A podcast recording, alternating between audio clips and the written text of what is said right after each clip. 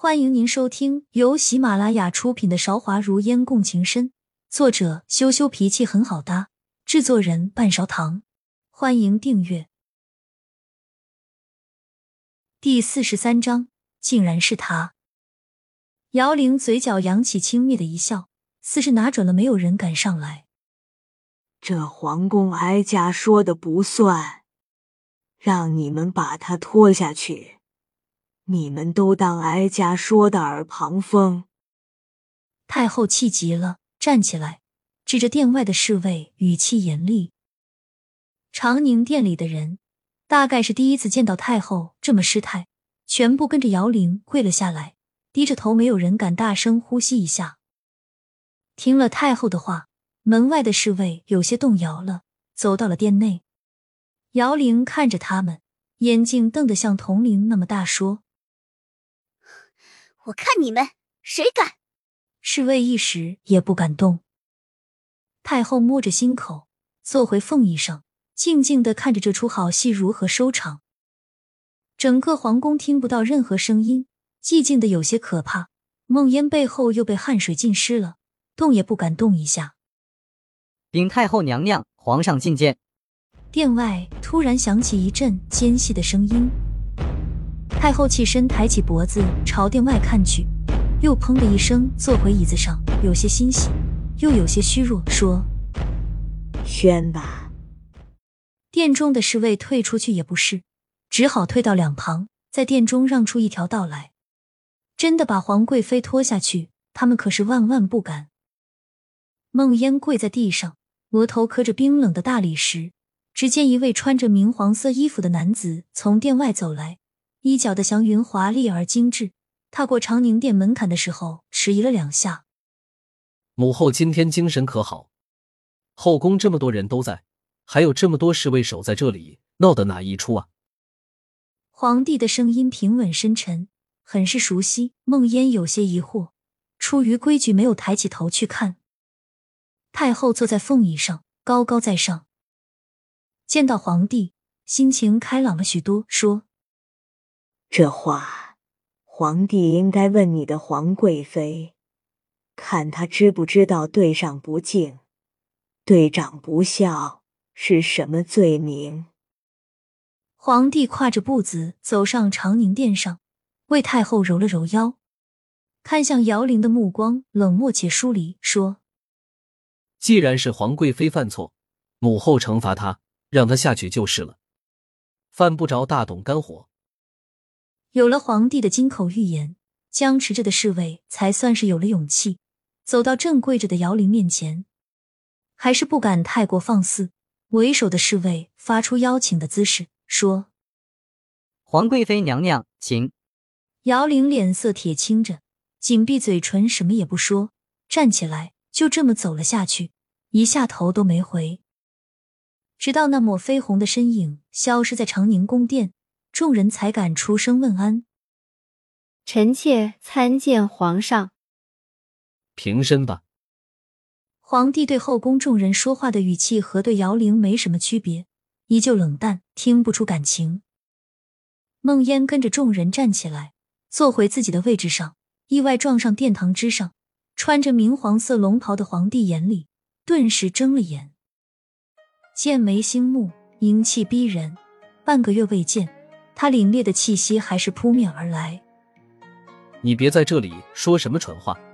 你今天要是掉下去死了，这渔夫逃脱不开罪过，我会杀了这些开船的，让他们给你殉葬。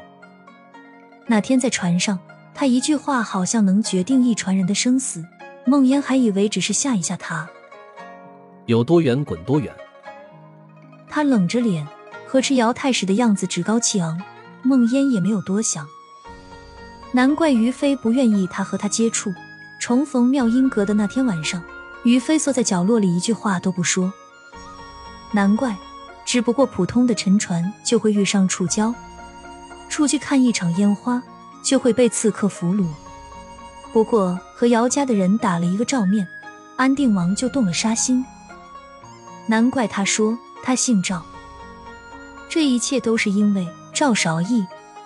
就是当朝的皇帝，真命天子赵韶义。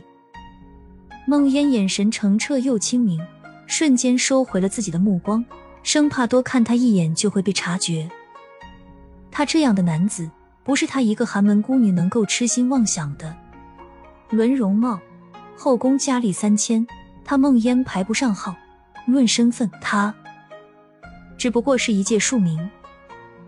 是他痴心妄想，总以为和赵韶义经历的是些非凡的事情，从来没有想过，在自己身上与众不同的事情，对于淡漠的九五之尊来说，只不过是以里的一场泡沫。母后巨冷，这宫里为什么不烧暖炉？跟自己的母亲说话，赵少义的声音里明显充斥着关心，手上轻柔的揉捏着太后的酸楚的肩膀。太后心平气和，闭上了眼睛，很是享受自己儿子的孝顺，说：“还好皇帝你今天来了，不然我还真是要被他姚家的女儿气死。”当初进宫的规矩，你的皇贵妃都白学了，也不知道谁给她的胆子。今天气焰更加嚣张，长此以往，我这把老骨头只怕是镇不住他。听到太后抱怨姚玲，赵少义已经习以为常，神色没什么特别，说：“母后也知道，他向来没什么规矩。”有什么母后看不满意的，处罚他就是了，不必为了他动怒。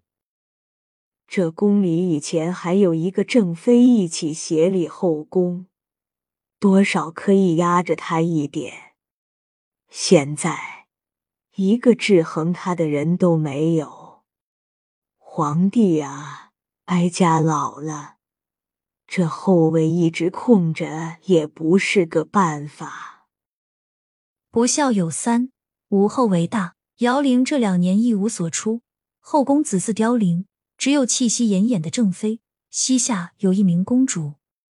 太后这是在提醒赵韶义，是时候为嫡长子做打算。母后，赵少义停下手中的动作，坐在凤椅旁边说：“朕知道了。”听皇帝这样说，太后睁开了眼睛，满是喜色，看着皇帝的眼睛。有些不可置信，义儿，你这是答应了？嗯。赵少义沉吟了一下，点了点头，让他更加确信。